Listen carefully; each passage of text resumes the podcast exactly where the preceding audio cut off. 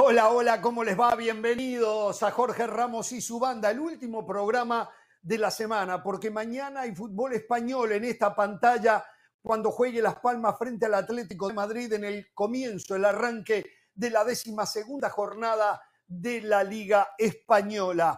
A ver, titulamos América, hasta cuando sufre, igual gana. Cruz Azul no se rinde y sueña con el play-in. Luis Suárez la rompe literalmente en Brasil, pero aseguran que ya está arreglado con el Inter Miami.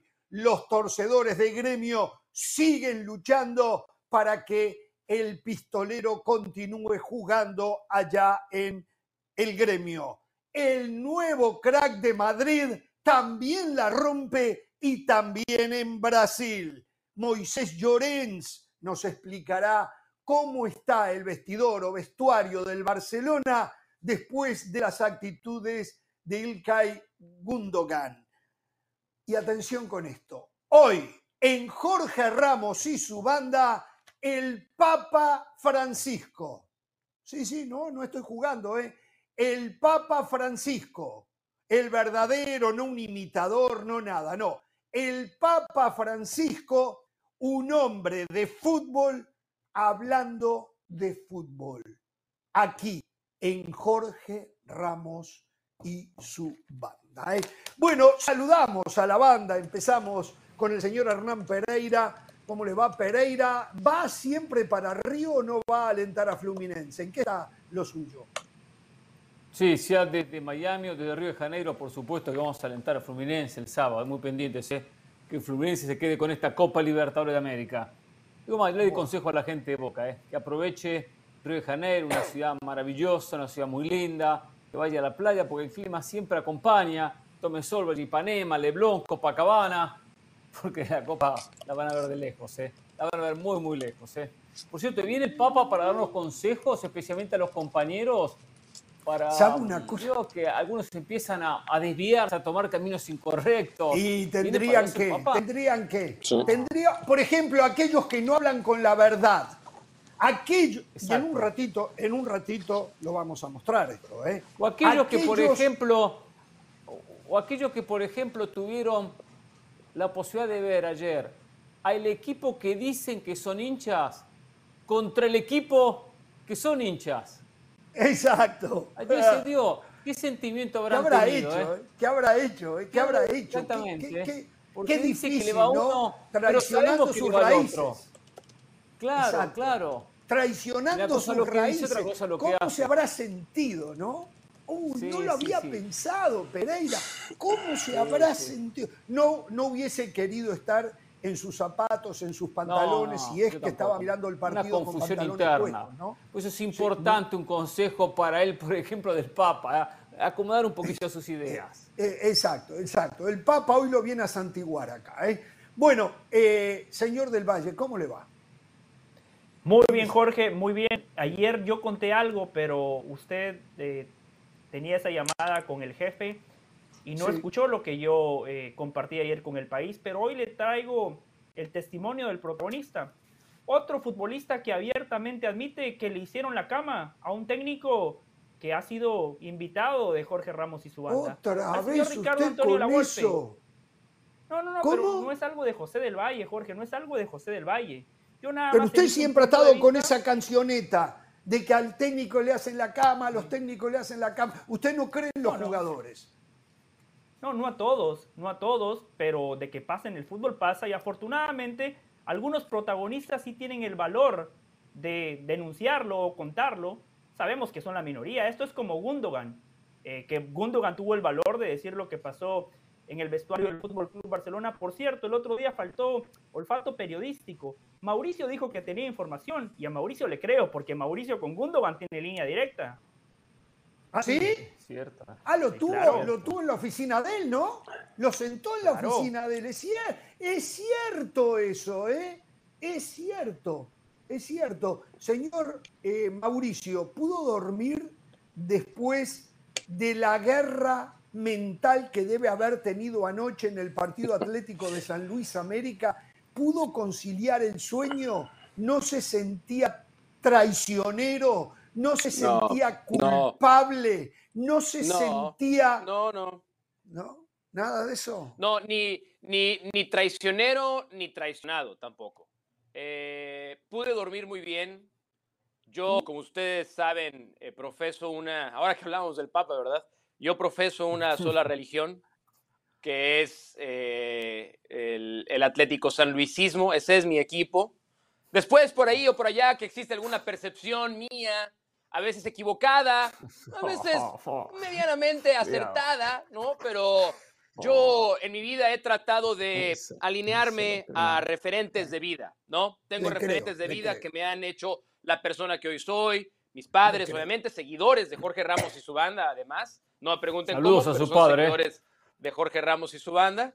Eh, muchos maestros que he tenido a lo largo de, esta carrera y, y, de Jorge Ramos he aprendido algo. A lo mejor él no lo sabe.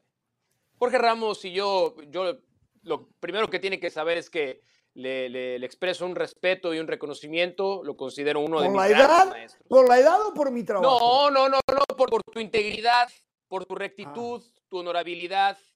Y tú defiendes, tú defiendes a capa y espada, ¿eh? Contra las nuevas tecnologías, contra las nuevas generaciones, contra TikTok, contra viento, marea. Tú eres aficionado del equipo de tu ciudad. Y no hay más. De mi barrio, de mi cuadra. De tu barrio, además, de tu barrio, fíjate, todavía más arraigado de tu barrio. Yo con el Atlético de San Luis soy igual. Yo le voy al Atlético de San Luis. Pero en esta vida uno, por ejemplo, para llegar a su esposa, uno para llegar a su esposa necesita conocer y salir con varias novias. Esa es la verdad también. Epa, no al mismo epa. No al mismo tiempo, ¿no? Bueno, ya cada Ah, quien. Ya cada quien. Entonces, por ahí uno de pronto tiene un noviazgo con un equipo, con otro equipo, pero la casa es una. Las casas chicas son varias, pero la casa es una. Y yo le voy al Atlético de San Luis. Y por, por último, para acabar esta, esta exposición de entrada, Por cierto. quiero Ojalá alguno aprenda acá en la a- mesa, ¿eh? pero ya está perdido. verdad. ¿Ha tenido Ya Quiero novias? algo yo de corazón a José del Valle. No lo voy a tratar tan feo como lo trató hoy el Tuca Ferretti. Yo no le voy a hablar tan mal, no, le, no lo voy a tratar de exhibir y desnudar como hoy fue desnudado José de Valle por el Tuca Ferretti. En mí tiene un amigo siempre. En mí tendrá un amigo siempre José del Valle. Que lo va Gracias, a tratar bien, fue- no de la manera tan vil como fue Sí. tratado hoy en fútbol picante. No, no, fue un intercambio de ideas, eh, Mauricio. No, Pues, no, no me sentí Un intercambio muy cargado de un por- lado, eh, la verdad. Por el entrenador eh, más ganador en la historia del fútbol mexicano.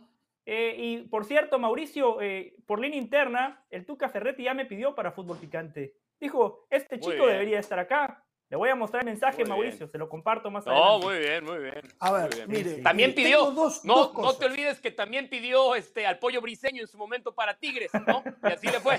No te olvides. El Tuca pedía mucho. Es verdad, El es verdad, el es Tuca verdad, pedía todo y luego les daba una patada en el trasero a todos. a- con Vas a ser el pollo briseño de fútbol picante. No, voy a hacer el guiñac de Ferretti. juventud, Con su juventud, el Tuca, usted no lo quiere en el plató. Usted sabe que el Tuca con los jóvenes, él quería consagrados no, como no, Pereira, no, co- no, no, no. Pedrosa y como yo. Usted con su juventud no juega para el Tuca, créame. Sí. Pero, a ver, Depende, dos cosas depende. hoy. Y con esto quiero arrancar. Primero, una nota semi-positiva. No es positiva todavía, pero esperemos, y esto es muy serio, que lo termine siendo. El gobierno de Colombia informa que el ejército o el grupo ilegal Ejército de Liberación Nacional de ese país, de Colombia, es el grupo que tiene secuestrado al padre de Luis Fernando Díaz. Hay en estos momentos un diálogo por la paz entre el gobierno y este grupo ilegal eh, y esto disturba muchísimo ese diálogo por la paz. Sin embargo, se informa que eh, los cabecillas de este grupo ilegal dicen que ellos no sabían absolutamente nada que se había secuestrado a la madre y al padre, la madre fue liberada casi de forma inmediata, y al padre de Luis Fernando Díaz, y que van a hacer todos los trámites necesarios para que el progenitor del crack del Liverpool vuelva a su hogar y a estar con su familia. Por eso es semi buena la noticia. Será sumamente buena una vez que sepamos que el señor Díaz está de regreso junto a los suyos. Esto por un lado. Y aquí ya me meto en el programa. Si hay algo que a mí me atormenta, entre otras cosas, es la mentira. Y no me gusta hacer periodismo de periodistas. Pero cuando escucho cosas como las que escuché en las últimas horas, me siento frustrado, porque de alguna manera, y aunque nunca lo había dicho públicamente, mi intención siempre fue transmitir valores, como lo acaba de decir hace un ratito el señor Mauricio Pedrosa, ¿eh? que me entrega su respeto de la manera que yo me he comportado. Sin embargo, hoy estaba viendo a unos colegas hablando de fútbol y un integrante de esta mesa, el señor José del Valle, le dieron participación, a él le gusta bañarse en popularidad, le dieron participación en Picante de la Tarde y se encontraba por primera vez con el nuevo integrante del plantel eh, de periodistas y analistas de ESPN, el señor Ricardo El Tuca Ferretti. Y miren lo primero que hace, y lástima que no tenemos lo que nos anticipaba Mauricio Pedrosa, cuál fue la reacción ante otro comentario de Del Valle, del Tuca Ferretti. A pesar de que Del Valle, Del Valle hoy había traído repleta la alforja de alcahuetismo para el Tuca Ferretti. Vean esto. Profesor Ricardo Ferretti, le presento a uno de los hombres más profesionales de esta industria, don José del Valle, pero Dionisio, recuérdame, ¿es de los críticos del Tuca? Sí, claro. Sí, sí, sí. sí. Pero el, único que lo defendía en Miami, en Jorge Ramos, mal. Jorge Ramos y su banda era Hernán Pereira. Don José, don José, ¿era usted de los detractores del Arrancamos mal. Primero que todo, primero que todo un fuerte abrazo para todos. Un honor compartir la mesa con uno de los técnicos más ganadores en la historia del fútbol mexicano, junto a Nacho Treyes, los dos más ganadores. Dionisio Estrada, como siempre, faltando a la verdad Dionisio, así como el Tuca Ferretti y Alvarito apostaron el bigote, yo le apuesto a que vayamos al bar, le apuesto cabellera contra cabellera. Es más, le cuento, profe eh, Ferretti, yo no soy alcahuete de nadie, yo no soy alcahuete de nadie, pero le digo algo. En el programa para el cual yo participo me tachan de que soy resultadista y lo soy, entonces, si soy resultadista, ¿cómo voy a criticar al entrenador más exitoso del fútbol ah, mexicano? Yo valoro su trabajo. Estoy en contra de aquellos entrenadores que venden humo, que está con el verso. El profesor Ricardo Ferretti nada más enseña la vitrina y ya no tiene que decir absolutamente nada. Lo de Dionisio Estrada, vergonzoso, ensuciando la cancha tiene razón, Don José. Es que sabe qué, don José, yo me equivoqué de Ricardo. No era Ricardo Ferretti, ya me acordé. Era otro Ricardo, ¿verdad? ¿Cómo viene a cambiar el discurso? Que también es bigotón. Claro. El alcahuetismo en su máxima expresión. La pleitesía en su máxima expresión. No mm. tuvo el valor de decir en Jorge Ramos y su banda. No dijo, en el programa que yo participo no tuvo el valor, no tuvo el valor. Pero eso sí, chapó al Tucafajetti. Chapó, porque después el señor del Valle, y esta parte no la tenemos, opinó sobre Alexis Vega y dijo que él no tendría en su equipo a Alexis Vega.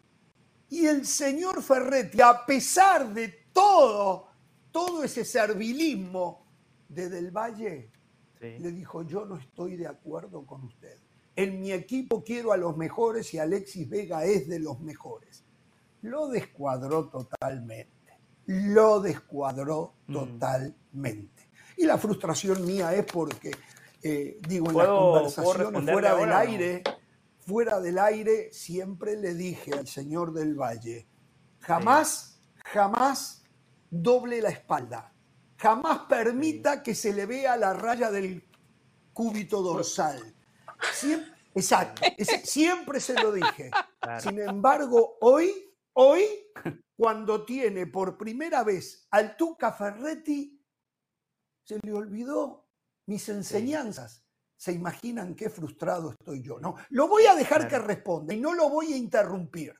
Porque, digo, la acusación que estoy haciendo entiendo que es muy, muy grave. Entonces, él tiene el derecho a, a, defenderse, aunque la verdad, diga lo que diga, lo hecho, hecho está, y ante la realidad, lo que tiene la realidad y la verdad es que no tiene dos caras, que hay una sola y hay un bar que ahí lo mostró. Pero lo escucho del Valle, lo escucho. Jorge, gracias por estar al pendiente de mi trabajo. Eso, la verdad, me llena de alegría. Siempre. Es que si yo le tuve que haber dicho al señor Ferretti en uno de los tantos programas para los cuales participo, Jorge Ramos y su ah, banda, Ahora o Nunca, ah, La Peña de la ah, Liga. Eh, por eso, por eso le dije en el programa para el cual participo, pero tiene razón, me faltó decir para uno de los programas en los cuales participo. Segundo, lo del serilismo, usted se equivoca porque en la segunda pregunta yo arranqué diciendo, señor Ricardo Ferretti no estuvo del lado de la verdad. Usted como siempre, ah, lo, puedo citar a usted Jorge, el que dice verdades a medias, miente. Esa es la frase del señor Jorge Ramos. Usted se queda con lo que quiere, pero bueno, lo suyo es no, personal. No, la yo tengo control emocional, no se preocupe, yo no arranco los conflictos, pero no tengo ningún problema en escalarlos, ¿eh? No se preocupe. No hablemos de conflictos como está el mundo hoy. No hablemos. Digo, conflictos deportivos. Jorge, conflictos deportivos, obviamente. Intercambio de opiniones. Por cierto, gracias, Alvarito. ¿Escuchó, Jorge, cómo me presentan? Programas donde valoran la preparación, donde valoran que uno estudie, donde valoren que uno llega con argumentos, no nada más a guitarrear y a decir yo pienso, yo creo, desde mi punto de vista. No, no, no. Va a ganar tal, cuál va a perder tal eh, o sea, usted adivina el resultado, adivina quiénes van a ser los campeones, hace periodismo de adivinanza. Está bien, está bien. Pero cuando un compañero le dijo aquí después de dos jornadas que ya sabía quién es el ganador de la liga, cuando un compañero le dijo aquí después de dos jornadas que él sabía quién va a ganar la liga, a ese compañero usted no le dijo eso. No, no, no me doy mm, cuenta, no me acuerdo.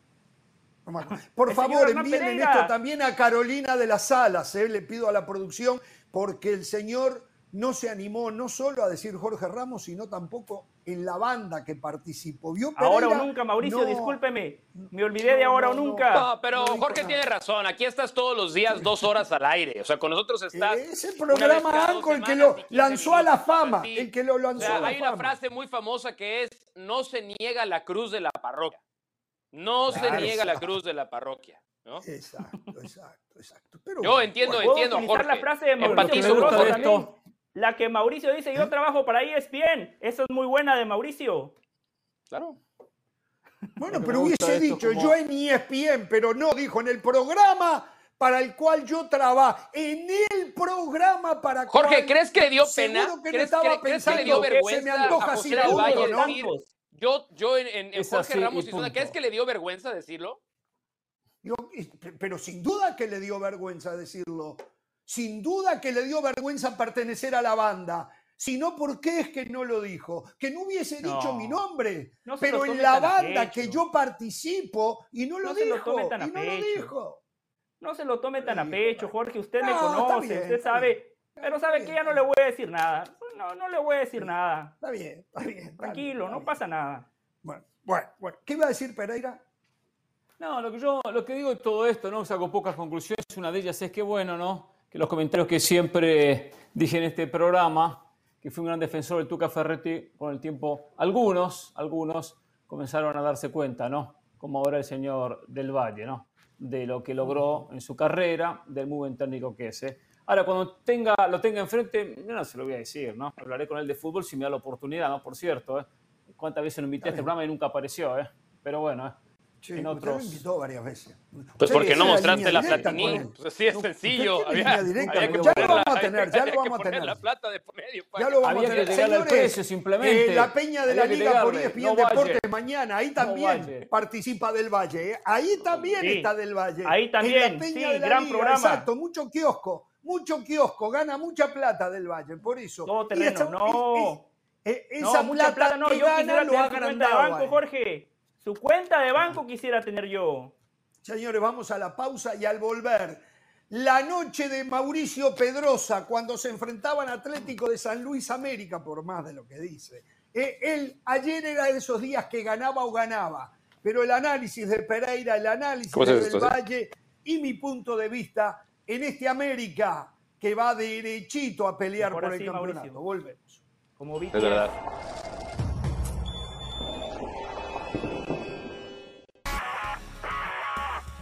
Hola, soy Sebastián Martínez Christensen y esto es Sport Center ahora. Empezamos hablando del gol de grandes ligas porque se acabó la sequía para los Texas Rangers, que son los nuevos campeones del béisbol de la Gran Carpa. hicieron por 5 a 0 en el partido definitivo de los Arizona Diamondbacks no fue sencillo el encuentro. De hecho, parecía que la noche iba a ser de Arizona. Zach Gallen lanzó seis entradas sin permitir imparables y fue curiosamente Corey Seager el que rompió el no-hitter en la séptima entrada y a la postre nombrado el jugador más valioso de esta serie mundial. Marco Simien conectó cuadrangular en la novena entrada que fue el punto de exclamación para el equipo Texas que ahora se puede dedicar simplemente a festejar. Felicitaciones para los Texas Rangers.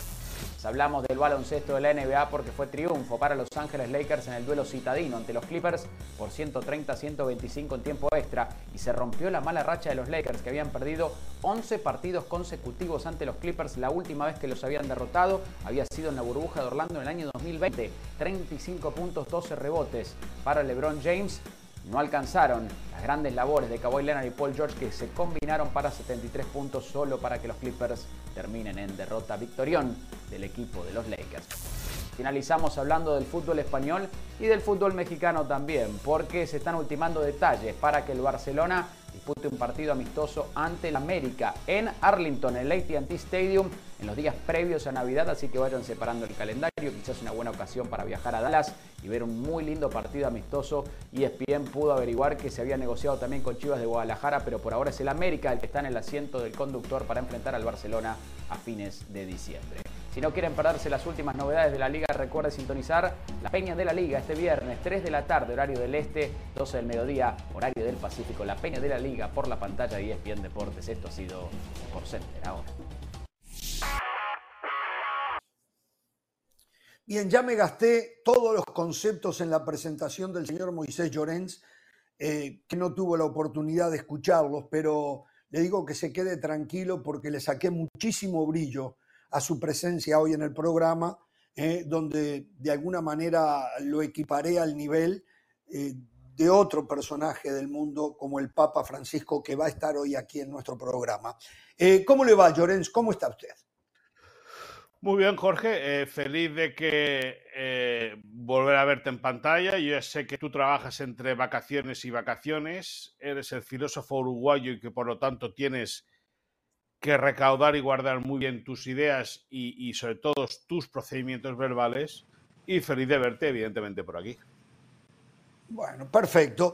Eh, a ver, ayer acá se trató, tras eh, los acaecimientos con el señor Ilkay Gundogan, eh, que dijo que le hubiese gustado ver en el vestuario del Barcelona otra actitud después de la derrota frente al Real Madrid, que no vio Em, el enojo em, que él esperaba ver porque él llegó al Barcelona, bla, bla, bla, bla, bla, y después de ver eh, que cuando se fue a sacar una foto con todos los integrantes de la delegación del Barcelona en el balón de oro se eh, salió de la misma, se fue y dejó al resto ahí parado. Bueno, aquí aprovecharon algunos a pegar golpes bajos, a decir que es un plantel pecho frío y que no lo dice él, que lo dice un integrante de ese plantel. Eh, y la verdad que es muy difícil poder rebatir eso cuando la realidad nos indica otra cosa, ¿no? Cuéntenos usted cómo está la situación dentro del Barcelona con esta actitud de Gundogan hacia sus compañeros. Bueno, yo, eh, primera, la, de que se fuera de la foto, primera noticia. Ah, no se la podemos mostrar, ¿eh? ¿Usted no lo vio? No, no. No, no, yo no. Ah, no yo primera noticia. Eh, aquí se encargaron de, buscar, acá buscan, acá buscan agujas en pajares y las encuentran, ¿eh? Y, tenemos, le pregunto a la producción si tenemos el video para mostrárselo al señor Moisés Llorén. Yo, yo primera noticia. Eh, segunda, eh, ayer antes de la sesión preparatoria el equipo volvía de dos días de descanso. Eh, Gundogan tomó la palabra, habló con sus compañeros, les dijo que no, había tenido ningún tipo de intención de ofender a nadie, simplemente quería expresar eh, su disconformidad por el resultado, por conforme habían ido las cosas y evidentemente por la tristeza que le llevaba el tener un resultado de esas características y más perdiendo como perdió el equipo el partido, siendo en gran parte el choque muy superior al Madrid. Eh, y luego hay otra cosa que yo creo que eh, destaca mucho del carácter de Gundogan, que no es la primera vez que lo hace.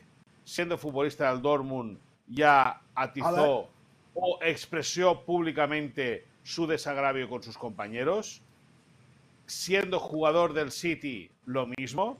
Y con la selección alemana, tres cuartos de lo mismo. Por lo tanto, Gundogan es un, un ganador nato, es un futbolista excepcional, un tipo que tiene la cabeza muy bien puesta, que sabe lo que quiere y sabe por dónde llegar a conseguir los resultados. Si hay alguien que se enfade, tiene dos trabajos, enfadarse y desenfadarse porque lo único que dijo fueron verdades como puntos. Mire, mire, yo, eh, si usted no lo vio, usted tiene retorno de nosotros, ¿no? Sí, sí, sí, correcto, correcto. Perfecto. Le vamos a mostrar el video que consiguió la producción cuando están todos parados los de la delegación de Barcelona, entre ellos el señor Joan Laporta, está Valde al lado de él, y Gundogan se va. Se va y no se queda para la foto. Véalo ahí, mire. A ver, mire, ¿lo ve ahí? ¿Lo ve ahí? Sí, sí, sí, sí, sí. ¿Eh? Sí, sí. Y quedó el resto, quedó parado. Valde, para disimular, se arrimó a quien tiene ahí a la izquierda. Usted me dirá quién es ese señor. Sí, ese es este... Rafael Juste, Rafael Juste, que es el vicepresidente deportivo. Ah, yo no sé si en ese momento, yo no sé si en ese momento ya se habría hecho alguna foto, pero sí que es verdad que la imagen puede llevar. No, pero mira los compañeros, mira los compañeros. Todos se quedaron ahí para la foto. Todos se quedaron.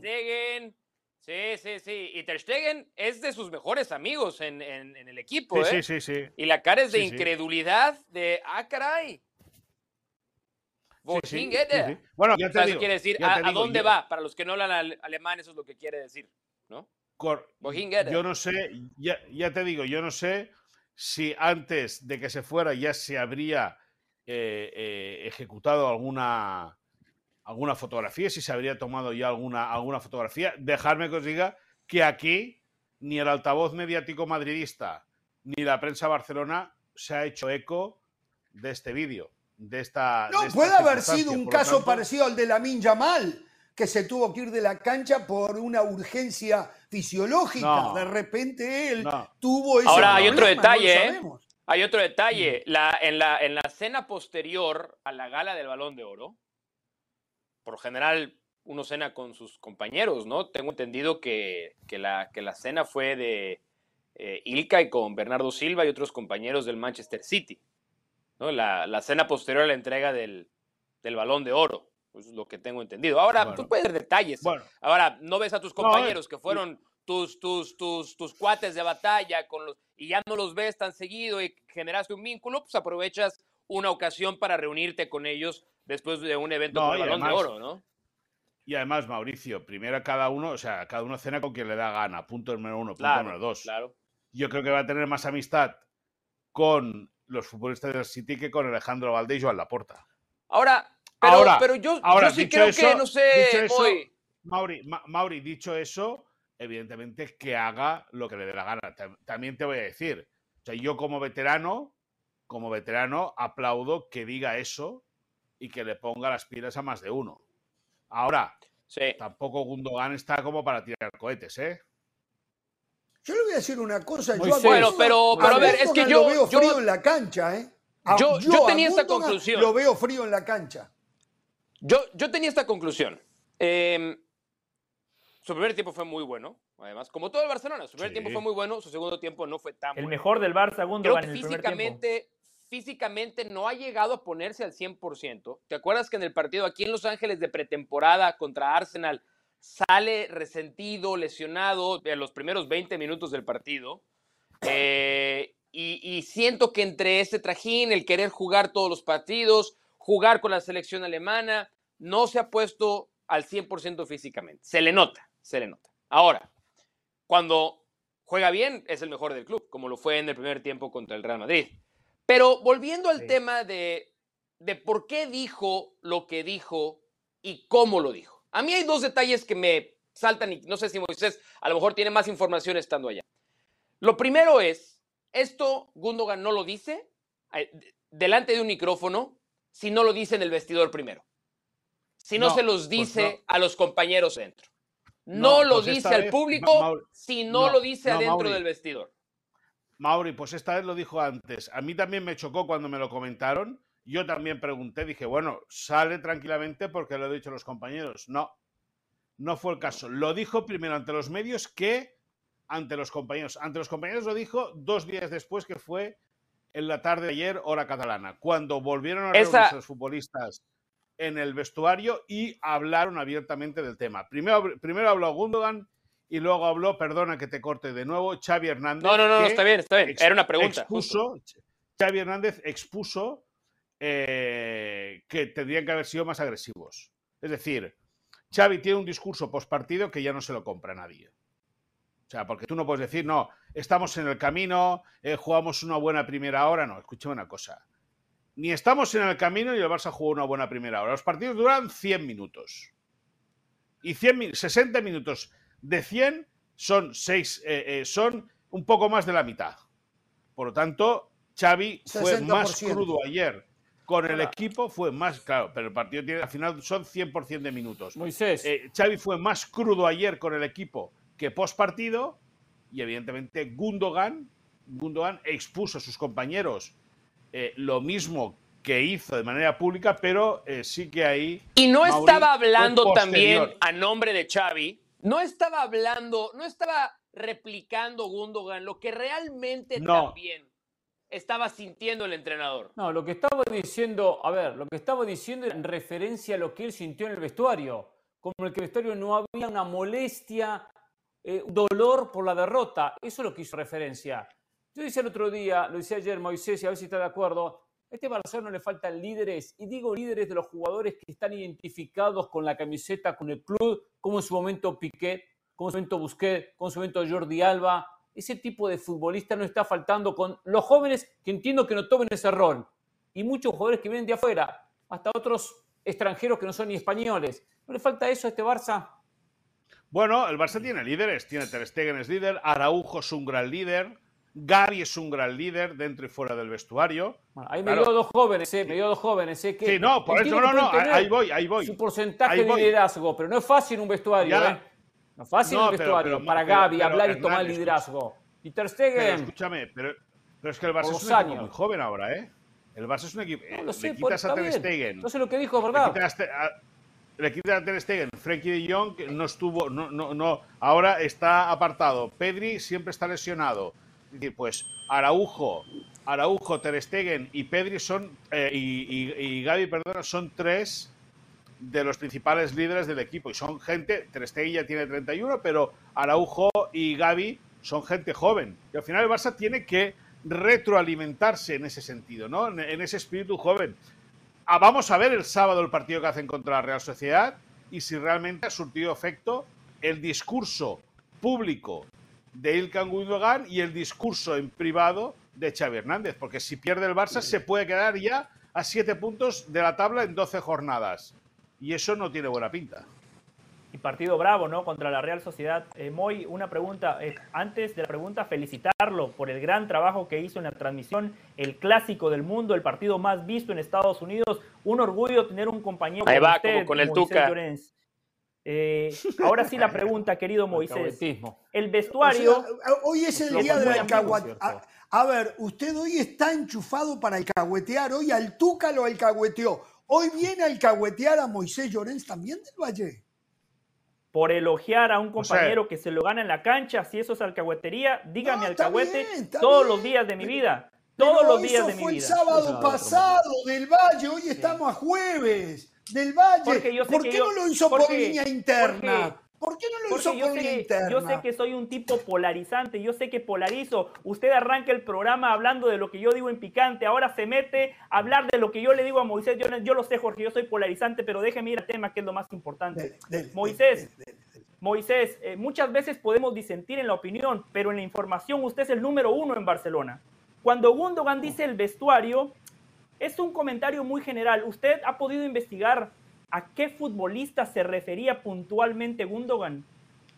Bueno, hay una protección, José, hay una protección total en el vestuario para evitar cualquier tipo de polémica.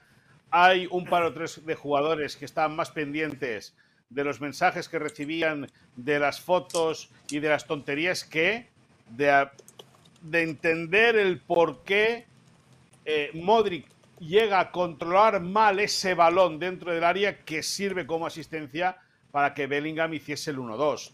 Eh, eh, Gundogan lo que pretende no es que la gente eh, se acabe machacando a sí misma, pero sí que entienda que era un partido bravo, era un partido importante, era un partido clave, era ponerse por delante del Madrid en la clasificación y no evidentemente dejarle la oportunidad a los blancos de al siguiente pinchazo del Barça, el Madrid tiene un calendario asequible que se le escape en la clasificación. A ver, nombres, yo no te los puedo decir porque a mí personalmente nadie me los ha querido comentar. Las tres o cuatro fuentes que hemos tocado para hablar del tema, todo el mundo huye, todo el mundo quiere evitar. Fíjate que en los medios no ha salido ningún nombre. ¿Por qué? Pues porque hay una protección, hay un pacto de vestuario de que se tiene que corregir con el fin de que no se diga qué futbolistas no estaban atendiendo como Pero entran todos en la bolsa, ¿eh? De otro día. Todos entran en la bolsa. Si entra un vestuario que perdió un clásico y ninguno reclama, entran todos aquí. No se salva nadie del vestuario. Claro, eso fue el mensaje de él. Eh, Hernán, pensaba que ibas a ir a Río, pensaba que estarías en Río. se va esta noche, ¿no? Mañana salgo, mañana salgo. mañana. Mañana salgo. Sí, si la gente fluminense me eh, siempre fue, Él siempre fue aficionado del Fluminense. Bueno, cliente del Fluminense. Él es hincha de River, pero toda desde chiquito fue cliente del Fluminense. Eh, a ver, cuéntenos, ¿alguna otra novedad dentro de Barcelona?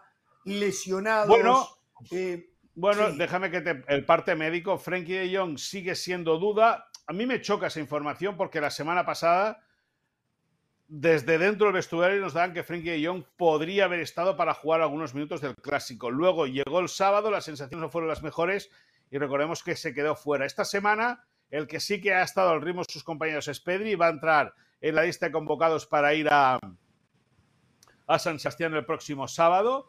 Eh, Frenkie Young se va a quedar fuera. Tanto Rafinha como Lewandowski y Koundé también van a seguir en esta lista de convocados. Xavi va a recuperar prácticamente a cuatro futbolistas, cuatro titulares de una tongada. Lógicamente, habrán de agarrar el, ritmo de competición. Dejarme que os diga que hoy hemos sabido y hemos confirmado a través de fuentes del club que el Barça está tratando de cerrar con el América eh, un partido en Arlington para el 21 de diciembre. El Barça jugaría ante la Almería el día 19 para viajar el 20 a los Estados Unidos de Norteamérica, jugar en Arlington el 21 y regresar a casa, lógicamente, para el tema de las Navidades, que paralelamente al América, el Barça también tocó la posibilidad de que ese partido fuese contra las Chivas. Se valoró también jugar en, en Miami, básicamente por la mm. proximidad, queda mucho más cerca de Barcelona, Miami que no Arlington, pero eh, la incapacidad de poder disponer de un estadio grande para reunir a cuanta más gente mejor, finalmente decide a los organizadores que ese partido, en caso de cerrarse, se dispute en Arlington. Recordemos el lugar que aspira a ser eh, la final de la, a albergar la final de la Copa del Mundo del 2024 y el lugar donde se disputó el último clásico de verano, eh, perdón, 26, eh, gracias José, y el lugar donde se disputó el último clásico el pasado verano entre el Barça y el Madrid. Bien, bueno, para despedir, tengo una pregunta para usted eh, y se la hago porque sé de su objetividad más allá de su sentimiento culé. ¿Qué opinión le merece lo de Jude Bellingham? Aún fuera de serie. un fuera de serie. Es decir, un tipo que ha caído de pie en el Madrid y en la Liga. Ahora, que no se constipe. Que no, que no se, constipe. Claro, se, se constipe, porque si se constipa igual en Madrid. Eh, bueno, pero sería la lógica, ¿no? La lógica no es que sea un goleador. La lógica es que sea un extraordinario jugador, que lo es, pero no que siga haciendo la cantidad de goles que está haciendo y mientras Bueno, pero, pero escúchame, pero, pero mientras los vaya marcando, ahí está. Recordemos que el Madrid no tiene un 9 fijo. No, claro, porque no lo quieren, porque el que tienen, no tienen el perfil marketinero que sea. Por ejemplo, el 9 fijo que tienen es mucho mejor que el extremo derecho que tienen le daría mucho más resultados. Sin embargo, ese extremo derecho le pusieron un marketing alrededor que hoy lo hacen jugador perfil pasa por marketing, pasa por condiciones futbolísticas. Quiero hacerle otra pregunta. Quiero hacerle otra pregunta. Eh, y con esto sí, es la última. ¿eh? En esta mesa se dijo ¿eh? que Jude Bellingham es Messi. Pues el que lo diga. No, no, no se eh, dijo eso, Moisés. no, Moisés. Ah, no fue así. Déjalo que acabe. pero, pero, pero, si alguien lo hubiera dicho, Moisés, termina tu idea. ya te lo expliqué, Jorge. Pero, pero no, no, no, no, no, es que, Jorge, Jorge, en serio, no le mienta a la gente. Tu idea, ya te lo expliqué. Escuchar a Moisés. Pero no fue eso lo que dijo. No fue eso lo que dijo se lo expliqué su alcahuete, bueno, uno de sus tantos alcahuetes, porque tiene muchos Gamboa que le escribió en Twitter. Sí, los tengo, sí los tengo, sí los tengo, tenga cuidadito usted. Sí, le llaman por teléfono, ya lo sé, eh. ya lo sé, pero se lo expliqué, ahora quiere mentirle a la gente nuevamente, entiendo la confusión el primer día, pero ya se lo expliqué, ahora está mintiendo, Moisés nadie dijo eso. ¿Qué dijo usted? ¿Y qué dijiste? Moisés, yo dije que no hay que cometer el mismo error que cometíamos con Messi, que decíamos, Messi no es un goleador. No, no, que no juegue de nueve no quiere decir que no sea un goleador. Messi es el goleador. Goleador histórico del Barcelona, goleador histórico de la selección argentina, goleador histórico de las eliminatorias de la Comebol. Yo digo que hoy a Bellingham, cuando hablemos dentro del gran futbolista que es, hay que decir que es el goleador del Real Madrid. Encima, goles que dan puntos, ¿no? En el minuto 90 y Bellingham contra el Getafe Partido 1-1, tres puntos para el Madrid. Contra el Colonia en Champions, minuto 90 y Bellingham, gol, victoria del Madrid. el clásico, 90 y Bellingham, gol y victoria. Sí, sí, sí. Bueno, yo, yo, yo, entiendo, yo entiendo, yo entiendo lo que quiere decir José.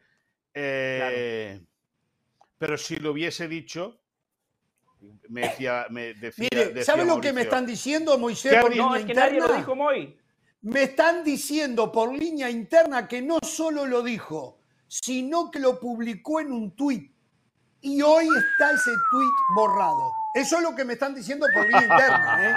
Le digo lo que me están diciendo. a estas alturas, Jorge, usted es un mitómano. A estas alturas, usted es un mitómano, ¿eh? Eso ya es serio, Le digo lo que me están diciendo. No, que usted Mauricio, Mauricio, hazme la pregunta. de Twitter no lo puede y que hoy no está. No, Jorge. Moisés, bueno, Moisés, José, si alguien José, es que, que, dicho que, que Moisés, si alguien hubiera dicho que Bellingham es Messi, ¿qué le hubieras contestado? Exacto, vamos a suponer que pasó. Solo, so, que solo lo puede, eso solo podría afirmar un cliente madridista que No, alguien que no sabe de fútbol. Alguien que no sabe de fútbol, Moisés. Alguien que no sabe de fútbol diría eso. José, yo te quiero mucho, José. Nadie lo dijo, Moy. No compre humo, Moisés. Oh, qué lindo. Gracias, tira Moy. corazones, tira qué corazones. Los corazones. tira corazones.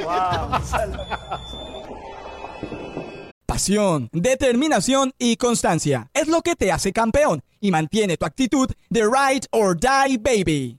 eBay Motors tiene lo que necesitas para darle mantenimiento a tu vehículo y para llegar hasta el rendimiento máximo. Desde sobrealimentadores, sistemas de sonido, tubos de escape, luces LED y más. Si buscas velocidad, potencia o estilo, lo encontrarás todo en eBay Motors. Con más de 122 millones de piezas, siempre encontrarás justo lo que buscas. Y con Guaranteed Fit de eBay, tienes la garantía de que tu pieza quede perfectamente a la primera o se te devuelve tu dinero. Porque con eBay Motors, quemas llantas y no tu dinero. Con las piezas que buscas, a los precios que quieres, tu auto se convertirá en el MVP que te dará el triunfo. eBay Motors. ebaymotors.com. Solo para artículos elegibles se aplican restricciones.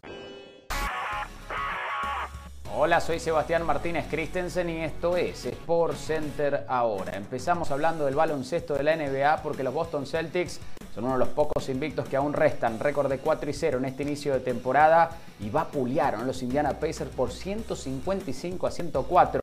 Boston es una máquina bien aceitada a la ofensiva, lanzan triples con volumen, de hecho acertaron 20 de ellos ante Indiana, 30 puntos para Jason Tatum, todos los titulares en dobles dígitos y a jugar por este inicio de temporada. El favoritismo que había en la antesala al comienzo de la campaña está bien justificado. Boston es quizás el principal rival a vencer en la conferencia del E.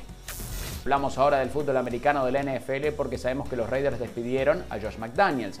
Asumió el entrenador interino Antonio Pierce. ¿Cuál fue una de sus primeras decisiones? Sentar a Jimmy Garoppolo. Anunció Antonio Pierce que el novato Aiden O'Connell será el titular no solo este domingo, sino en lo que resta de la temporada si tiene salud.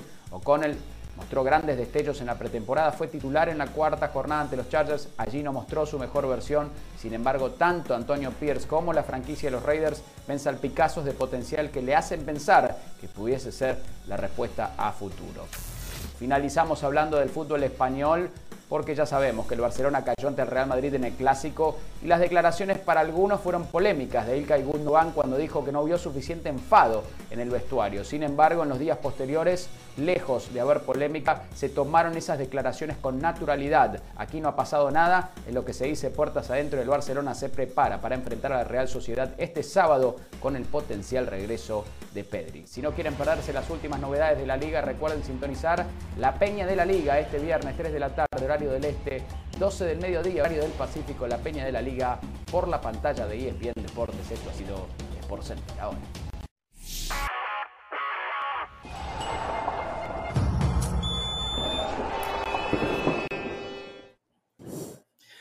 América ayer ganó por 1 a 0, gol conseguido por Henry Martín cuando promediaba el primer tiempo, 32 minutos del mismo, anticipando a los defensores.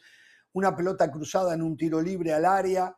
Eh, sale mal Sánchez, el portero de Atlético de San Luis, pone el 1 a 0. En un trámite que era bastante, bastante parejo. En ese primer tiempo, un poquito mejor el América.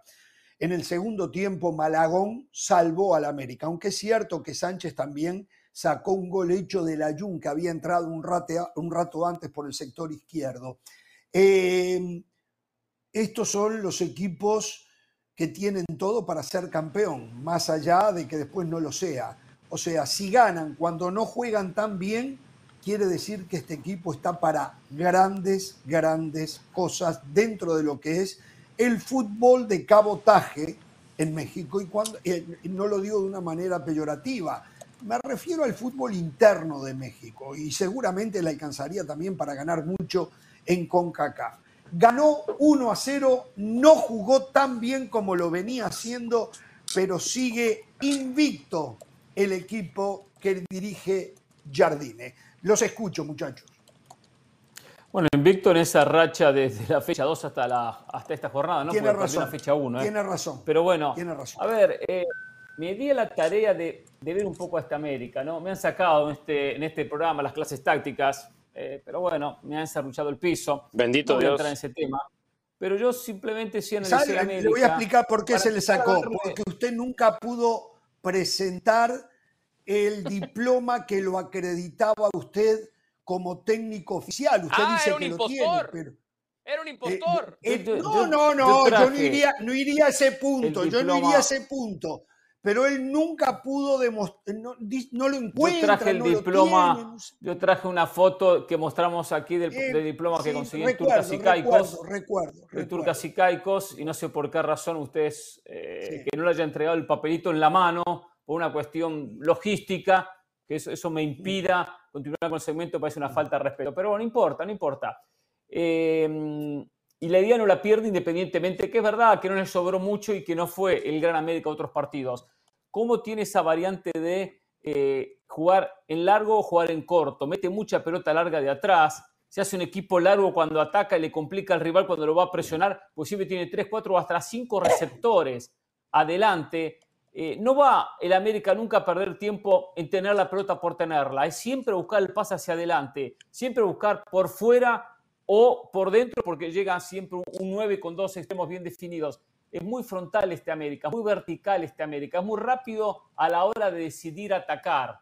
Eh, y eso van a tener que estudiarlo. Por eso yo empiezo a darle algunas herramientas a los rivales por la duda, ¿no? Para que escuchen y después, porque muchos escuchan, después copian e imitan, tanto los periodistas. ¿Usted le piensa dar herramientas a los rivales? Sí, sí, le estoy dando herramientas a, los rivales. A herramientas a los rivales cuando comience la liguilla, que es la hora de la verdad, como lo dijo Jardín en conferencia de prensa, la hora de la verdad está, está por venir. Pero cuenta con un repertorio ofensivo muy alto con el, con el nivel de los jugadores, que por eso puede jugar de esta, de esta manera puede jugar de esta manera. No le, no le molesta eh, eh, meter un pelotazo de 50 metros a la América, eh, de ninguna manera. Y cuando puede jugar por bajo, juega, juega por bajo.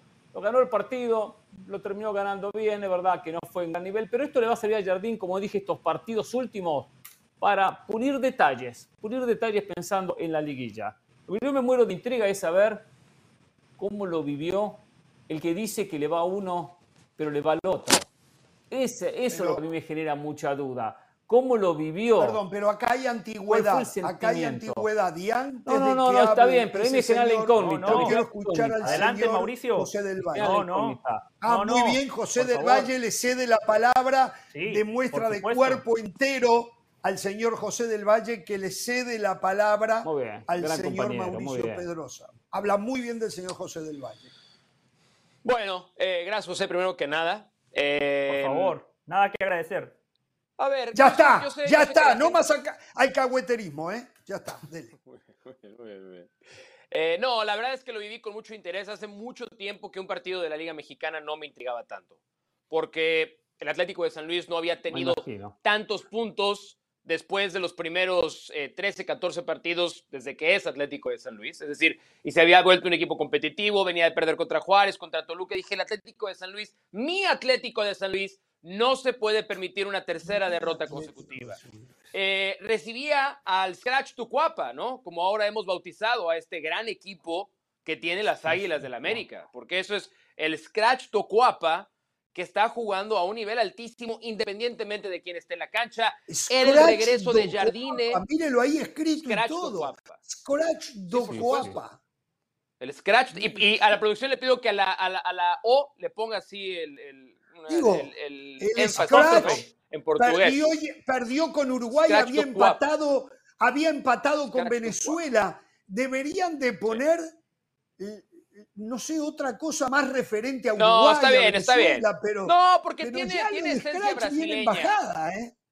Pero está bien, pero este tiene esencia brasileña por Jardine, era el regreso de Jardine a San Luis Potosí. Eh, la última vez que San Luis de América Un brasileño contra dos, tres uruguayos. Un brasileño contra tres uruguayos. la última vez que el San Luis jugó contra el América le puso un baile, le puso pero un baile el San Luis al América. Entonces había mucha anticipación este juego. Y además había eh, sentimientos muy, muy fuertes dentro de mis dos corazones por ver este partido de fútbol. La verdad es que lo viví eh, ah, primero con la decepción del gol del América.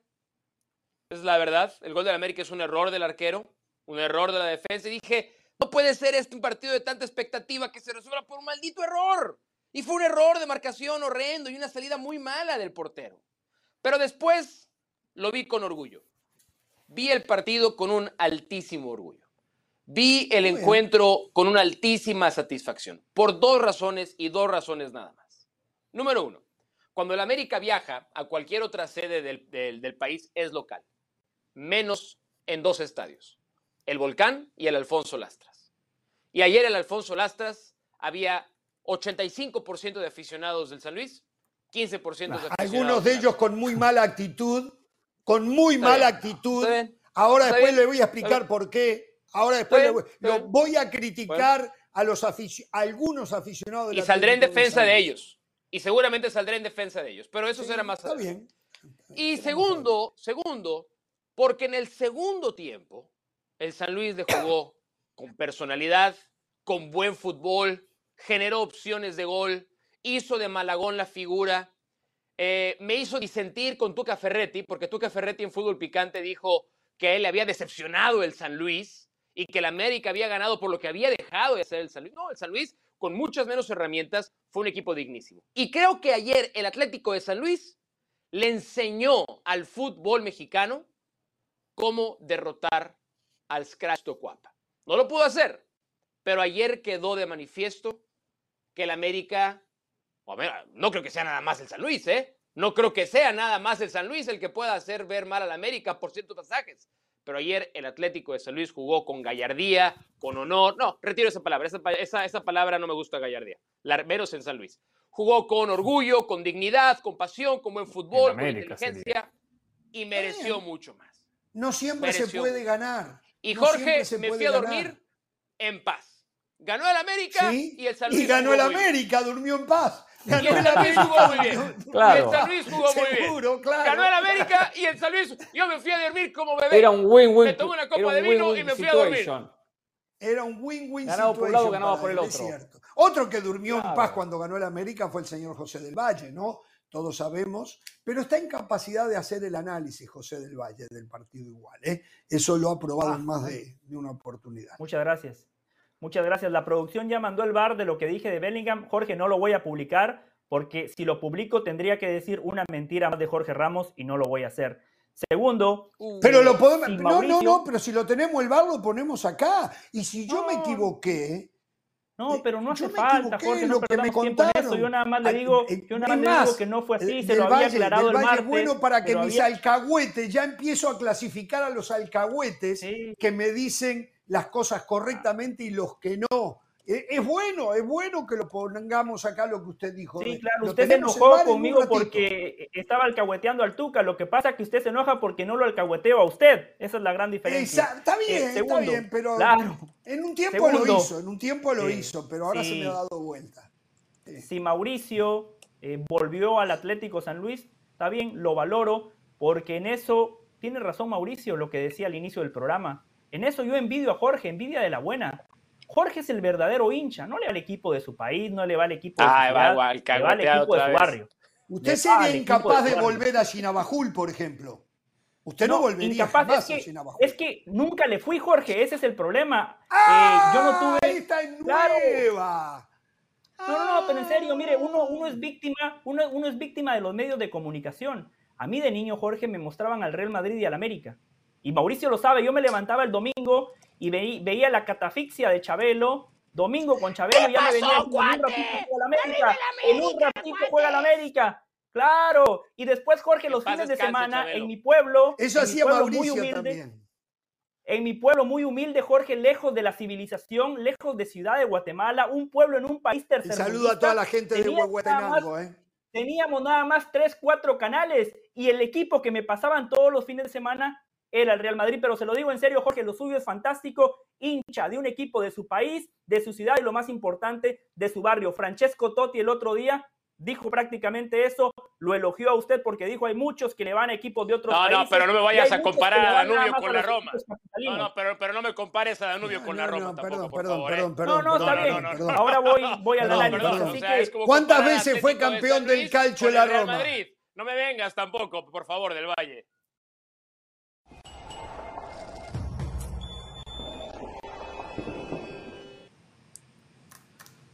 Bien, luego de sufrir un pequeño bache tecnológico, estamos de regreso. Les recordamos que mañana no estamos.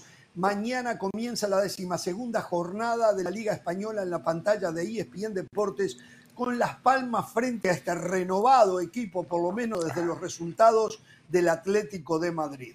Cuando se produjo el cortocircuito tecnológico, el señor mm. del Valle iba a hablar de el América luego que terminara con los elogios a mi persona por eh, tener en mis entretelas el sentimiento danubiano. No sé si con esa parte terminó y ya quiere entrar con lo futbolístico del Valle. Sí, sí, sí, terminé con eso, Jorge. Por cierto, uno de mis amigos con los que juego al fútbol me dijo, José, vos no sos hincha, vos nada más querés ganar. Jorge es hincha del fútbol. Un saludo a Juan.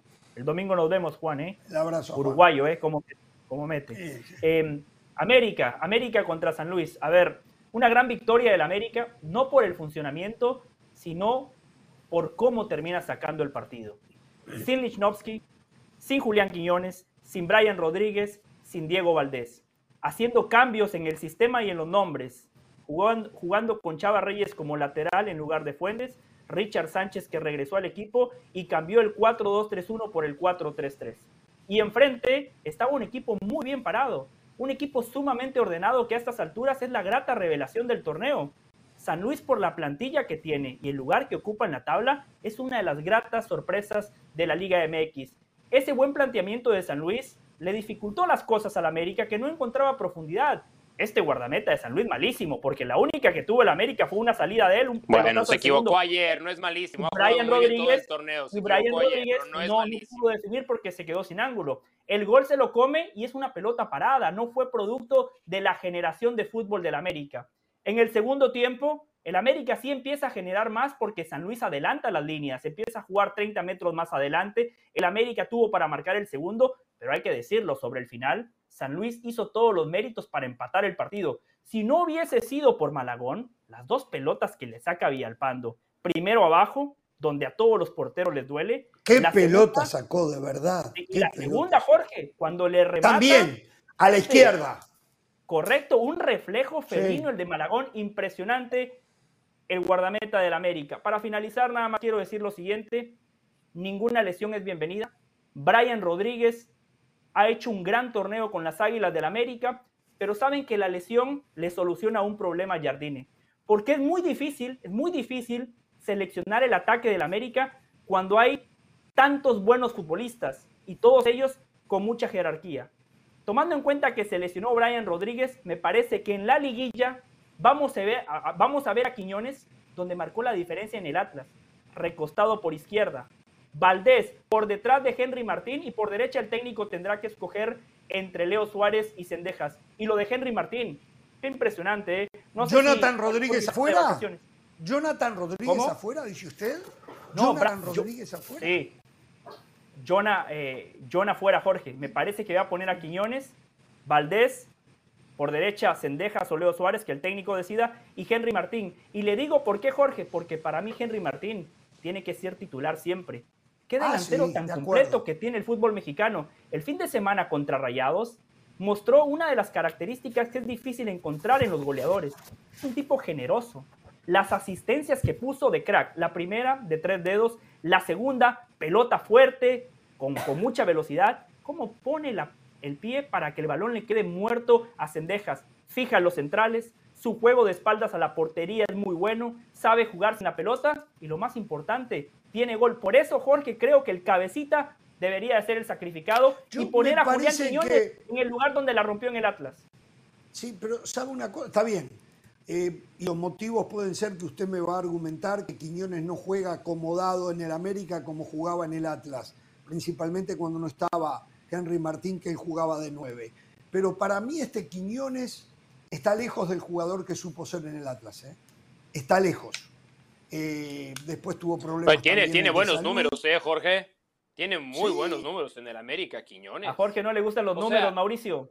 No, no, no. y Cabecita no los tiene y no los conozco los números, ¿eh? Cabecita no los tiene de acuerdo a los minutos que ha jugado. No, pero a ver, Quiñones, yo al revés, ¿eh? Creo que Quiñones está. Yo creo que está ahorita en su versión de Atlas. Y si esa versión la pones en el América, tiene todavía mucho crecimiento. Yo creo, por cómo ha jugado recientemente ¿eh? Jardine, honestamente creo esto. Creo esto de verdad, creo esto de verdad. Como está acomodando el equipo Jardine recientemente, este América, cuando esté sano Henry Martín y Julián Quiñones para jugar la liguilla, va a tener tintes de imbatibilidad, porque los dos andan muy bien. Y si Valdés está sano, Fidalgo y Jonah han hecho un medio campo extraordinario, ¿no? Pero, pero yo sí creo que Jardín está preparando la mesa para que cuando llegue la liguilla, atrás, como, pon lo que quieras atrás. Pero va de volante creativo Diego Valdés y con doble punta, doble nueve, Quiñones y Henry Martín. Y los dos están en un gran nivel. no, no va a ser un doble nueve. Quiñones por izquierda. No, no, no. No, no, Quiñones por izquierda, Sendeja, Suárez por derecha. ¿eh? Yo creo que los va a juntar. Los va a, juntar. como, no, va a terminar como segundo delantero. Su obligación va a ser arrancar sobre la banda izquierda y buscar después la diagonal. Pero no va a jugar como balón. No, no. O sea, ¿cómo, jugaba en Atlas? A ver, Hernán, ¿cómo jugaba en Atlas? El Atlas jugaba, primero jugaba el Atlas con línea de tres. Sí, pero el Atlas se le lesionó Furch y entonces tuvo que ir a jugar de Furch. Pero jugaba con dos puntos, ¿de acuerdo? Furch y Quiñones. Era, era un doble nueve. Era un doble sí, pero después se lesionó Furch y Quiñones la rompió jugando por el medio de contragolpe. De izquierda Esa es la verdad. Medio. Furch era el nueve posicional. Y Quiñones acompañaba de la izquierda hacia el medio. No recuerdo quién claro, bueno, de derecha hacia el medio. ¿No crees que eso mismo puede hacer en el América? En ataque. claro. Yo hablo en ataque, con balón. Tú estás hablando sin balón. Yo hablo con balón.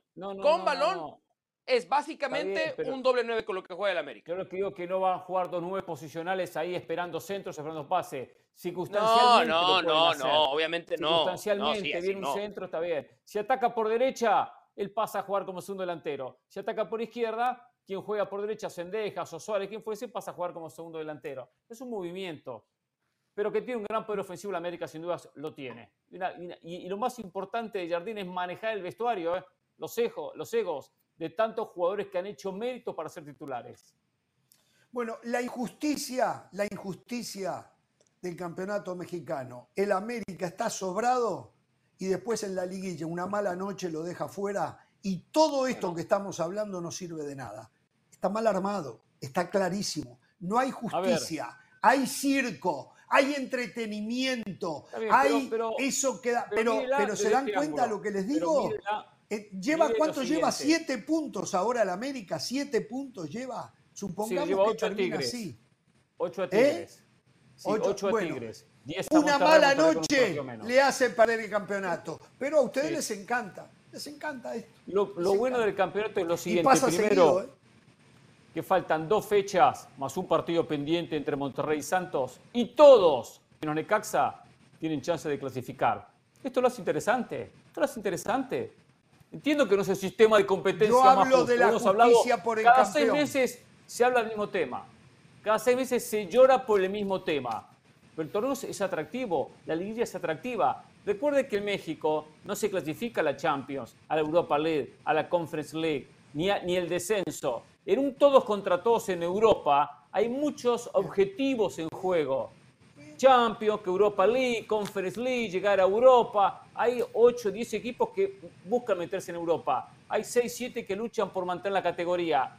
Eso hace atractivo los torneos de todos contra todos. En México no hay descenso. Bárbaro. No hay Europa. Juegan casi sin esfuerzo todo, el torneo. Clasifican como 14 a la CONCACAF Champions League. Clasifican al Jorge, Jorge, y así le va después a la selección mexicana, ¿no? Así le va a la selección mexicana. Si el sistema de México fuese... No es un efecto directo. no es un efecto directo en la selección. primera jornada, perdón, del Valle.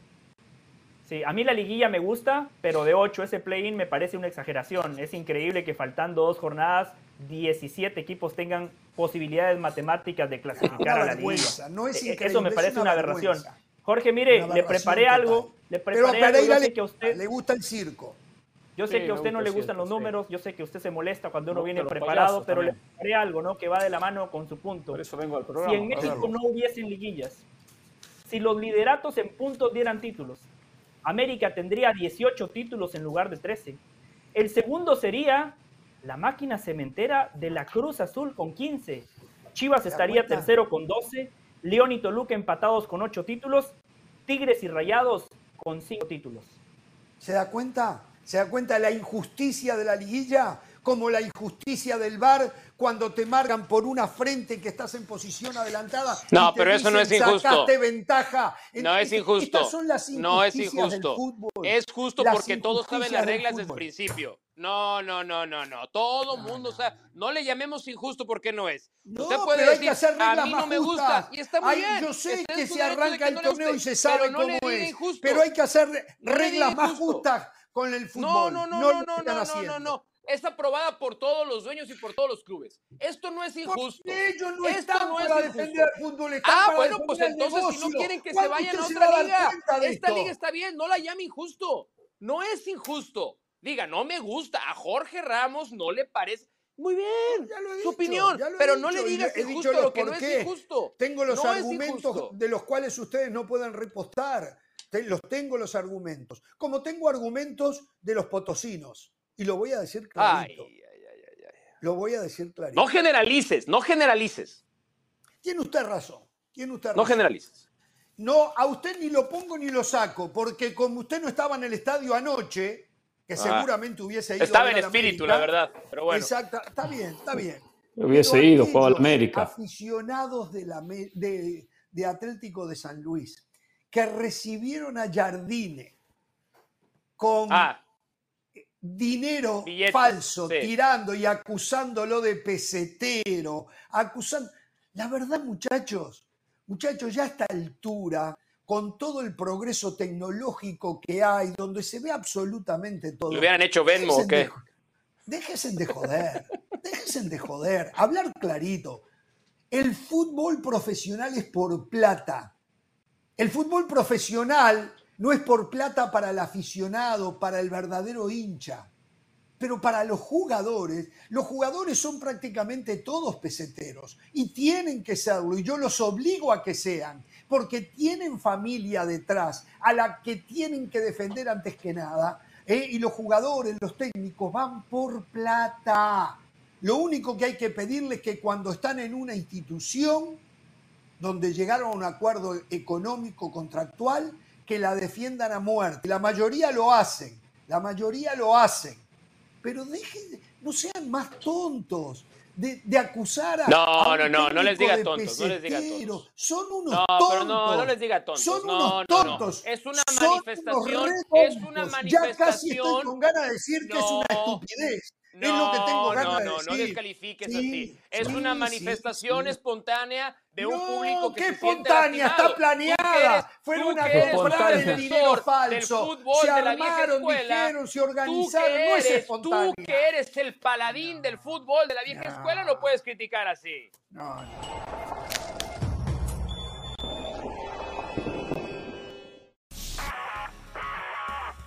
Hola, soy Sebastián Martínez Christensen y esto es Sport Center ahora. Empezamos hablando del baloncesto de la NBA porque hablando de invictos, los Dallas Mavericks han ganado sus cuatro partidos en este inicio de temporada, vencieron por 114 a 105 a los Chicago Bulls. No necesariamente fue la mejor actuación del esloveno Luka Doncic, pero sí los Mavericks estuvieron certeros a distancia, acertaron 20 triples, 7 de ellos de Tim Hardaway Jr., y este viernes, si viene un duelazo para los Dallas Mavericks, estarán enfrentando a los campeones defensores Denver Nuggets.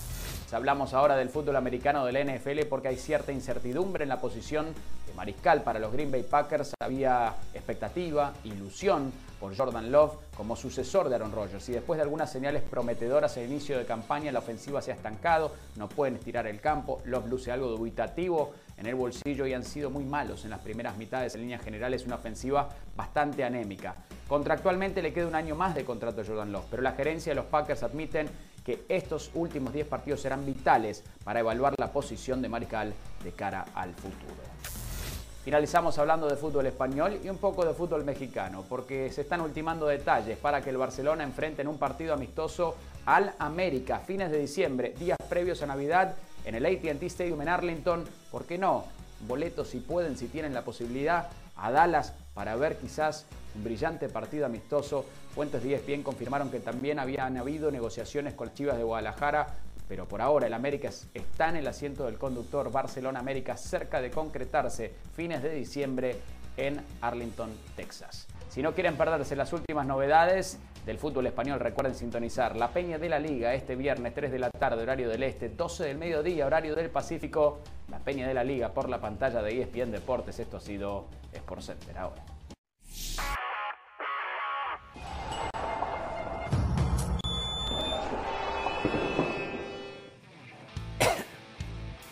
¿Y esto qué es? ¿Esto qué es? Esto es promoción del mejor podcast y el mejor video que hay.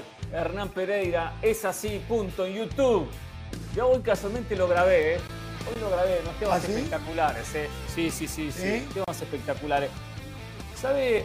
Aprovechando que tengo la boca abierta, le voy a robar un minuto. Sí. Espectacular en YouTube, puede buscar el, el video, el audio de es así, punto. Eh, quiero robarle un minuto para decir algo. Me llamó la atención que nuevamente la MLS se equivocó. Despreció una gran oportunidad la MLS, pero como no son gente de fútbol, como solo ven numeritos y nada más, es importante el número, pero también importa el, extra, el contexto de esos números. Fue elegido el griego Georgios Giacomakis como el jugador, la contratación del año de la MLS, el delantero del Atlanta United. La contratación del año es Lionel Messi. Lionel Messi, la contratación del año. Muchacho de la MLS, ¿dónde viven? Yo entiendo que tiene mejores números. Un premio que, por supuesto, a Messi no le cambia absolutamente nada. Pero nosotros hablamos de la MLS y el mundo del fútbol habla de la MLS cuando está Messi. Ahora está en los playoffs. Nadie habla de la MLS, nadie le importa esta liga, sacando un grupo de aficionados muy pequeño, ¿eh? muy pequeño. Deje ¿eh? vivir a otros, Pereira. Revolucionó la liga, despertó la liga, le avisó al mundo que existía una liga. Esa fue la contratación No, no, del no, año. no, tampoco y ahora así. vienen El a hablar... mundo sabía que existía la liga. El mundo no sabía que existía la MLS. La mayoría No, no, no, desconocían de la liga en los Estados Unidos. Esa fue la contratación. si boga porque boga, si no boga porque no boga. Y eligen al griego. mire, No, no, no. Si se le hubiesen dado el premio a. Messi, tendría al otro que está allí, eh, que siempre critica como criticó el balón de oro, diciendo jugó cuatro partidos y le dieron el premio. Del Valle, aproveche y diga y felicite a la. MLS ahora. No los del números. La contratación, Alcahuetea conseguido la MLS. No, bárbaro. Jorge, yo lo quiero felicitar a usted, porque usted dijo, no, es el premio al rendimiento, que es justamente lo que le decíamos en el Balón de Oro, el por qué Haaland lo merecía sobre Messi. Finalmente aprendió Jorge, El lo rendimiento felicito. de Messi lo hizo campeón del mundo Argentina. Campeón del mundo. El mejor campeonato del mundo, el, el más importante de todo, el rendimiento de Messi hizo campeón Argentina. O sea, hablamos de rendimiento, sí. Pero, pero merece, ese- no, merece una oportunidad. Quedó, pero quedó bueno, claro el sueño el eterno doble discurso del señor Unidos. Jorge Ramos. Yo no tengo doble discurso. O sea, el Mundial no es más importante que la Premier, que la Premier es el mejor Sí. torneo de clubes, ¿eh? Por, es. por encima de Sí, la Champions y de todo. Es el mejor Sí. torneo de clubes. Lo es. No, no, vamos correcto. a caer otra vez en esa, no, no, Sí, sí, no, sí. por favor. Sí, no, sí, ya, sí. ya, Este- ya, ya, este tema ya pasó. No, ya, ya, Pasemos ya, la página. Quiero Por eso- aprovechar por para decir no algo ayer, importante. Por eso no vine ayer al programa. Por eso no vine ayer. A ver, ¿Por qué quieres cierto, decir Muy bien, yo- Mauricio. muy- Muy bien. A la Pues, lista, a la lista de los programas en los cuales participo, me han convocado para hacer es así, punto, el próximo martes, así que uno más a la lista, con mucho gusto voy a estar ahí. Yo soy un tipo profesional. ¿Y cobras Jorge, igual? ¿Cobras igual? Lamentablemente sí, Mauricio. Necesito. No, te falta un mejor necesito agente, te falta un mejor representante. Lo único que decirle. José, usted, tengo que decirle algo. Disculpe que se lo diga así fríamente. Ahora que paguen era por una se llamadita. punto, es increíble. Era para una llamadita. Disculpe que se lo diga así. El martes no hay Ah. programa. Ah, Uh, perfecto. uh, no, no, eso lo convocaron, lo convocaron. El martes no Aquí hay dice- programa. Ahora, Martes, es así, punto, del Valle, del Valle, 7 se de Ni, noviembre. el. Tuca Ferretti, ni el Tuca. Ferretti maltrató tanto a José del Valle como lo acaba de maltratar. para- Ni el Tuca Ferretti Yo nada hoy más- en picante. Yo nada más les informo lo que me dicen mis jefes. Me dice No puede martes, es así, punto. Fútbol Sí, picante, pero el, Jorge el Ramos jefe y su ese banda. sí, punto es Hernán Pereira, no te hagas. El jefe de ese Jueves sí, y viernes, Si, si él dice jueves que y no hay viernes programa, no hay ahora o programa. nunca. Fútbol picante, Bueno, dele, Jorge dele que Ramos. tengo al, Tengo al que Papa, tengo al Papa esperando, eh, está en el Vaticano esperando, ¿eh? Vamos. El que maneja la ¿Qué me iba a programación, decir usted? José, está como Ramos. eh, Ni el, programa, ni el nombre del programa aprendió todavía. Imagínense los horarios. Igual Hernán, bueno, igual el martes tengo otras asignaciones, así que cobro igual, no hay ningún problema. Gracias No, por, no, por no. darme la primicia. Jorge, Tranquilo. mire, yo ya no tengo nada ¿Qué? más que decirle sobre este tema. Yo ya no tengo absolutamente nada más que decirle. Escuche a William Paredes, exfutbolista ¿Quién es? de México, jugó en Rayados de Monterrey. No sé si se acuerda de él, lateral, extremo acuerdo, por sí. izquierda, muy buen lateral Ah, me acuerdo, un lateral izquierdo, sí, me acuerdo, sí, me acuerdo. volante. Correcto. Sí. Yo- Lateral izquierdo lo recuerdo yo. Con este Sí. testimonio no tengo absolutamente nada más que agregar. Vamos con lo que dijo William Paredes, por favor. Yo meto un gol que estamos perdiendo 1-0 contra Atlas. Ah, golazo, ¿no? Eh, ahí el grupo era el, creo que era el clausura 2008, de, de, de, de septiembre para, para diciembre. y estamos perdiendo 1-0. Y ahí había un tema ahí con igual Walter Elviti y el profe con, con la golpe. Entonces yo entro de cambio y la meto el gol y empatamos. Entonces en, en, el vestidor, en el vestidor recuerdo que algunos me felicitaron y me dijeron, pero ¿qué hiciste? O sea, yo no entendía eso porque pues lógicamente como que yo pues era un novato y quería mostrarme y, y que, y tener más minutos. Sin embargo, pues, lógicamente el grupo ya se sentía muy tenso. Desde ese momento que estaba Ejido Arevalo, de Piño. ¿Quién te dijo que hiciste? O sea, de que, de que estuvo muy bien, pero que a la vez, o sea, como que ya no, ya no querían que, que estuviese el profe, ¿no? Porque pues empatamos y pues llegamos con una racha de no haber ganado varios partidos. Hiciste, Qué buena bomba, el Ay, ay, ay, ay, Otro acierto. Yo ya no tengo absolutamente nada más que agregar. Caso cerrado. ¿Usted le cree? Esto demuestra. Esto demuestra primero. Chico Paredes? ¿Eh? Yo, yo le creo. Yo le creo. Sí, yo le creo. Sí, yo, le creo. yo le creo. Pero también demuestra de que se dan cuenta de que no se ponen de acuerdo ni los que quieren que se vaya al técnico, ¿eh? Porque ni ellos se ponen de acuerdo en sacar al técnico. ¿Por qué? Porque hay dos tres jugadores, está bien, la cabeza del grupo, dijo Egidio, eh, Herbiti. Ahora, muchos lo felicitaron. Él entra y, no sabía. O sea, es cierto, estoy molesto con el técnico, estoy molesto con Ramos, soy no sumo, pero otro sumo. Egidio Arevalo es eh, uruguayo, ¿no? Herbiti, quiere algún día ser el técnico de Monterrey. Con esto, Herbiti no puede ni pasar por enfrente a las oficinas o el estadio de Monterrey, ¿no? Es verdad, ¿eh? O sea, punto, es verdad, ¿eh? O sea, con esto no Digo, tampoco es que tuviera muchas chances de ser entrenador de Rayados, Walter Erviti, seamos sinceros. o sea, no creas. Él dirigió en Argentina, ¿no? En una, en una sí, sí, próximos Sí, pero Mauricio. Ahora, esto, Mauricio, a ver, esto, esto, es muy sencillo. Ha tenido, esto es muy sencillo. Ha, tenido contactos, perdón, con gente de Monterrey. Y está muy preparado Orbiti, está muy preparado como técnico. Sí, ¿eh? muy bien, muy bien. No está, no está en una lista para ser técnico de Rayados. O sea, que se forme y que sea paciente. Eh, no, pero yo creo que todos hemos hablado con ¿eh? exjugadores. Todos hemos, por favor, todos hemos hablado con exjugadores. Yo no voy a decir nombres, pero yo nada más conozco a dos como de, no sé, unos diez, porque siempre les hago la misma pregunta. Hércules Gómez. Es real. Es, bueno, como diría Pedro Caixinha, eso lo dices tú. Em, el 80% de los jugadores te aceptan que claro que se les pone la cama a los entrenadores. Claro que sí. Por supuesto. Y pasa, mira, les pongo otro ejemplo. En el deporte de los Estados Unidos se utiliza mucho el tanking, ¿no? Que es el perder de adrede para tener una selección colegial alta. ¿no? Exacto. Claro, le pasó a Brian Flores, ¿no? Con los delfines. Públicamente nadie te lo va a aceptar, pero todos saben que es una práctica común. Lo mismo pasa en el fútbol y la colocación. En algunos fútboles, no, no en donde yo me crié. No ah. donde yo me crié. Ah, en Uruguay nunca le ponen la cama a ningún técnico. No, uruguayo, Oye, no, una pregunta, de brasileño. ¿No le pusieron la camita a Diego Alonso en la Copa del Mundo? ¿No? ¿Cómo? ¿Cómo? ¿A Diego Alonso no le pusieron la camita en la Copa del Mundo? No, no. No. ¿No? Ah, entonces Diego fue nada más por se malo. equivocó.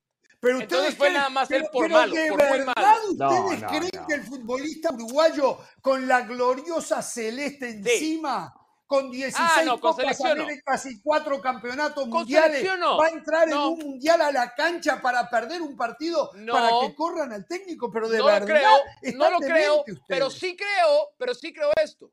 Sí creo. Y esta es una creencia. nadie me lo ha contado, nadie, no sé. Es una apreciación, un pálpito mío. Yo sí creo que en selección mexicana de fútbol hay futbolistas que han limitado su esfuerzo para que echaran al técnico. No, no, no. Señores, señores, están diciendo que es el momento del Papa y no es para rezar, sino para hablar de fútbol. Em, eh, un tema que se ha discutido en el mundo entero muchísimas veces, lo aborda el Papa Francisco. Mejor jugador de la historia. El Papa habló sobre el tema. Aquí está Bergoglio. Adelante. È stato consegnato il pallone d'oro a Messi, l'ottavo pallone d'oro. Ma lei tra Messi e Maradona, chi preferisce? Io metterei un terzo, Pelé. Sono i tre che io ho seguito. Maradona come giocatore un grande, un grande. ma come uomo è fallito. Eh, poveretto, è scivolato con la corte di quelli che lo lodavano e non lo aiutavano. È venuto a vedermi qui eh, il primo anno di pontificato e poi il poveretto ha avuto la fine. È curioso, tanti sportivi finiscono male, anche del boxeo, tanti finiscono male. È curioso quello. E Messi è correttissimo, è correttissimo. È, è un signore. Ma per me, di questi tre, il grande signore è Pelé. Ma è un uomo di un cuore. Eh? Eh, io ho parlato con Pelé, una volta l'ho trovato su un aereo, quando ero a Buenos Aires, abbiamo parlato, ma è un uomo di una umanità così grande, no?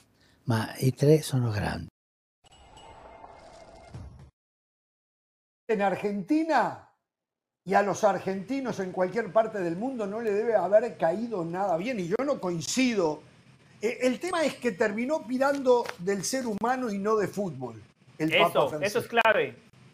Exacto, opinó del ser humano, eh, que también es rebatible lo que dijo, también es rebatible lo que dijo. Pero para aquellos que no saben, el Papa Francisco es un hombre de fútbol, un hombre como yo, aficionado de su equipo. Yo estoy convencido que el Papa Francisco en Italia no le va a ningún equipo. En cualquier parte del mundo donde esté el Papa Francisco, él es hincha de San Lorenzo de Almagro. Lo digo, me lo imagino, no lo sé, nadie me lo contó. Eh, lo que yo digo es que otro personaje más que cuando se habla del mejor jugador de la historia, no se incluye a Cruyff, no se incluye a Di Stéfano, que muchos dicen que fue un fenómeno, no se incluye a Mateus, no se incluye a Beckenbauer. ¿A Cristiano? Bueno, no, estoy hablando, perdón, perdón, estoy hablando de los jugadores que sí podían haberse sentado en la mesa de. Messi, Maradona y Pelé. Cristiano, Valle, por favor. Ronaldo el brasileño, Zico, Cristiano entra en esa conversación, no a la altura de Pelé, de Maradona ni de Cristiano de, de Messi, estoy de acuerdo, pero los otros nombres que usted mencionó, Cristiano compite contra ellos. Jorge, quiero decirle algo, yo coincido con usted, el análisis del Papa va más desde lo humano y fue muy cruel con Maradona cuando dice fracasó como ser humano. Vio Jorge, el Papa también utiliza la palabra fracaso. Es verdad, No, ¿eh? Jorge, Y no. no me gusta, y estoy de acuerdo con a usted. mí tampoco. Fue, fue A mí duro tampoco. con Maradona. Fue, a mí tampoco. Maradona quizá, estaba la, enfermo. quizá, quizá a la hora de hacer la traducción se puede perder un poco, ¿no? Pero ahí la traducción decía fracasó como persona. Sí, no. sí. no, no, no. La vida de un ser humano eh, eh, va más allá del fracaso y del éxito. Hay muchos matices. En el ser humano, Jorge, eh, no es una competencia. Bien, venga a No, mí, venga a no. mí. Bien, no puede decirse ya. No, puede no, no. decirse Pero deje, ya. de- Bien, pero bien. deje, deje, deje terminar el punto. La vida del ser humano no es una competencia. En una competencia yo le puedo decir el que ganó tuvo éxito y el que perdió fracasó, perfecto. Pero al ser humano no se le puede medir como medimos una competencia. En la competencia, después de 90 minutos, sabemos quién ganó y quién perdió. Sabemos quién tuvo éxito y quién fracasó. Sabemos a quién le entregan la copa. Eso es algo tangible. En el ser humano no es tan así. Fue muy duro con Diego Armando Maradona, el Papa.